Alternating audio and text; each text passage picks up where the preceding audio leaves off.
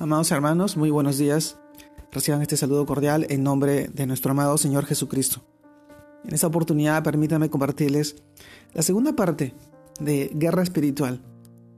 Esto nos lleva a reflexionar en, en el pasaje que encontramos en el libro de Efesios, capítulo 6, versículo 12, en el cual nos dice de esta manera, porque no tenemos lucha contra sangre y carne, sino contra principados, contra potestades, contra los gobernadores de las tinieblas de este siglo, contra huestes espirituales de maldad en las regiones celestes. Efesios capítulo 6, versículo 12. Amados hermanos, el tema de hoy día, guerra espiritual, segunda parte. Y en esto reflexionamos en este pasaje. Y es que la palabra de Dios nos dice que la guerra no es contra hombre de carne y hueso, sino contra los gobernadores de las tinieblas de este siglo es lo que nos dice la Biblia que estamos nosotros enfrentando. Es decir, que el enemigo, el enemigo a vencer no es, mi papá, no es mi hermano, no es mi esposo, no es un amigo, no es un compañero de trabajo, no. Por supuesto que no. Si hay algo que el Señor quiere que nosotros entendamos el día de hoy, es esto, que cuando se presenten diferencias, críticas, desacuerdos, disgustos o problemas con nuestro prójimo, no es contra ellos que debemos batallar, sino contra, contra esa mentira, contra el engaño, contra la malicia que el enemigo va insertando en nosotros, en la vida de la otra persona. Y tú te preguntarás, ¿cómo podemos hacer esto? Primero derribando argumentos y toda altivez que se levanta contra el conocimiento de Dios, y llevando cautivo todo pensamiento a la obediencia a Cristo. Esto esto es parte de lo que nos dice 2 Corintios eh, capítulo 10 versículo 5. Amado hermano, presentar delante de Dios ese pensamiento o sentimiento que nos está llevando a deteriorar o romper una relación es una de las claves para poder ganar esta batalla espiritual. Cuando nosotros hacemos esto, estamos permitiendo que sea el poder de Dios y con las armas de Dios que se enfrente esta guerra. Porque es renunciar a mi orgullo, tal vez a mi soberbia o autosuficiencia de pensar que aquello que estoy diciendo, tal vez sintiendo, es la verdad y que solo yo tengo la razón.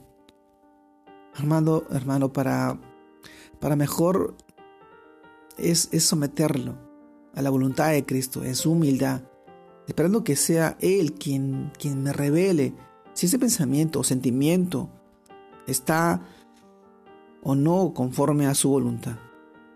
Así permitir que se arribe, en caso de que esté en contra del conocimiento de Dios, amado hermano, finalmente algo que podemos hacer muy, muy poderosamente y que garantiza que el enemigo no tome ventaja sobre nosotros, es que no te apresures en tu espíritu a enojarte, a exaltarte, porque el enojo, en, en el enojo reposa el seno de los necios. Eclesiastés capítulo 7, versículo 9.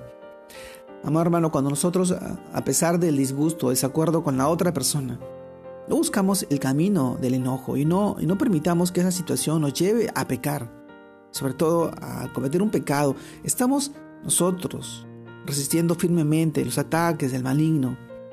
El no dar lugar a una ira pecaminosa es en nosotros asegurar un paso más para ganar esta guerra espiritual.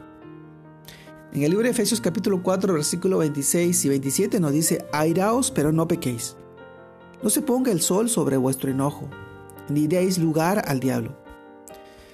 Este pasaje nos define cómo, cómo es una lucha, cómo es en la que nosotros estamos constantemente siendo probados, siendo atacados a través de personas que no conocen tal vez al Señor o o de situaciones que son muy conflictivas, ya sea en nuestra vida eh, familiar o en nuestra vida laboral.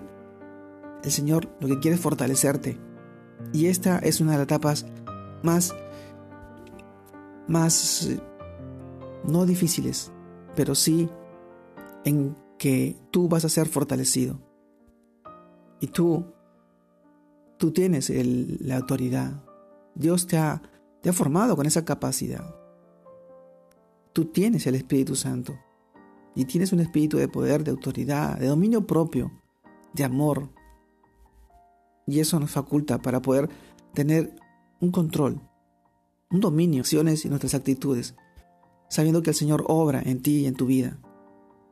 Amado hermano, te mando un fuerte abrazo. Dios te guarde y te bendiga en este tiempo.